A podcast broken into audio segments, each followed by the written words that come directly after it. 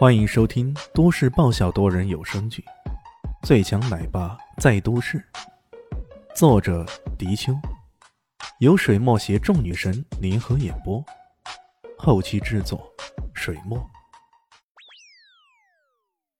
第二百四十三集，听他的语气，似乎他还有继续买玉佩的打算呢。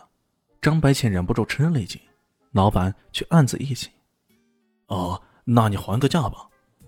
李炫伸出两根指头，啊，两万，那好，两万就两万。老板大喜过望，错，是两千。他砍价如此之狠，连艾云珍也忍不住转脸看了看他，眼中带着笑意，有没有搞错啊？开价两万，你毁个两千的价格，老板不禁大叫起来。一旁的张白浅吃了一惊，小兄弟。两千也万万不可，这东西真的是不祥之物，你要相信我。看得出他对这块玉牌还真的忌惮深深呢。我相信你，老板，既然两千你都不肯，那这就算了吧。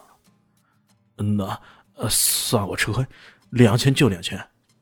这块玉牌当时买下来的时候只花了一千块，老板想着一千就一千呗，不算亏。那好。我要了。李炫的态度让人连方向都找不着了。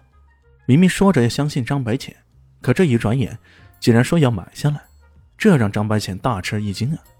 哎，小兄弟，这万万使不得！无论张白浅怎么劝告，李炫始终坚持买下那块玉佩。包装好以后，艾云珍有些稀奇。李炫，这块玉佩你是打算自己珍藏吗？不。这是让你送给你爷爷做寿礼的。啊，你这不是开玩笑吧？艾云真吓了一跳。不，我是认真的。这是上好的羊脂白玉，雕琢的又是名家。如果拿到古玩市场上拍卖，起码价值一千万以上。可，可是，这种不祥的陪葬品。用作寿礼本来就不合适，加上那位张白显张大师也曾经说过，这玉佩会带来不祥，这对爷爷可不利呀。没关系的，这块玉暂时有问题，但我保证，今晚我做一做法，它就变得啥问题也没有了。做法？要不是认识李轩，艾云珍还真的将这家伙当做骗子来着。你还懂得做法？那你算是神棍还是巫师了？相信我，明天到寿宴那里，我包装好让你送给老爷子。他显然十分的自信，这种自信感染了艾云珍，于是他点了点头，表示同意了。可同时他又有些疑惑：这东西我送了，那你呢？李迅笑了笑。我呀，我会送他一口酒。一口酒。看到他略显高深的模样，艾云珍满腹疑惑，却又不知从何问起。跟艾云珍告别以后，李炫回到家里，一头钻进了他的房间里。他平日里甚至都是在客厅里睡觉的，甚少住在这个狭小的房间里。现在他却必须躲在房间里，那是为什么呢？他从口袋里掏出那块玉佩，仔细端详，确定有那熟悉的煞气在其中。于是他把玉佩放在掌中，运气体内真气，在玉佩上进行摩挲。他的动作很快，好像在擦拭什么东西似的。过了一会儿，他的手掌中出现了一团黑乎乎的气流，气流萦绕着那块玉佩在四周转动，那情景显得十分诡异。过了不知多久。奇异的事情发生了，那原本固化在玉佩上的暗淡无光，渐渐的，好像水流一般流入李炫的体内。从某种角度上来讲，从某种角度上来讲，那黑色的东西就好像是气流，渐渐的被李炫给吸走了。玉佩开始恢复它原本的光彩，绽放出那美丽的光泽来。这些黑色气体进入李炫体内，像到处结窜的游鱼。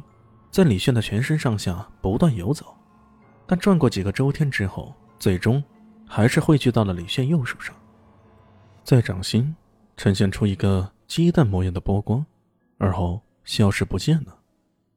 李炫终于长长的呼了一口气，这一次的牺牲比之前来时间又减少了。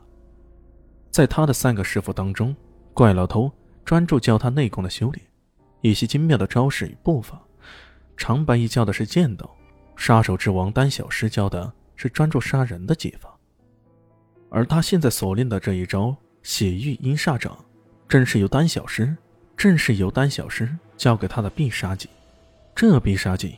并不是依靠体内的内劲，而是依靠平日里吸收一些煞气。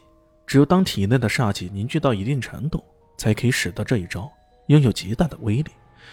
只可惜啊，煞气不是什么时候、什么地方都有，碰到这种煞气，完全是可遇不可求的。一般而言，阴森峡谷、坟场、墓地、风水死穴等地方才会比较多，但也不一定会有。非常难得的是。李迅竟然在逛一次淘宝街就遇到这种好东西，你说他能不立马下手将之购买过来吗？这种煞气萦绕的玉佩会改变人的气运，那两家人据说是买了玉佩之后出事儿，那是再正常不过了。现在李迅将玉佩上的煞气给吸走，玉佩也就恢复原样了。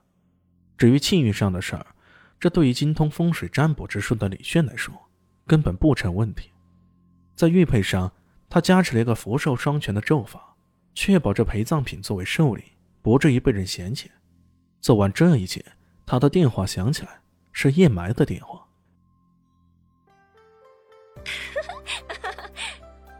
大家好，我是豆豆猫的耳朵。在剧中，我饰演的是萧灵溪的表妹唐艺贤。本集播讲完毕，感谢您的收听。感兴趣，别忘了加个关注，我在下集等你哦。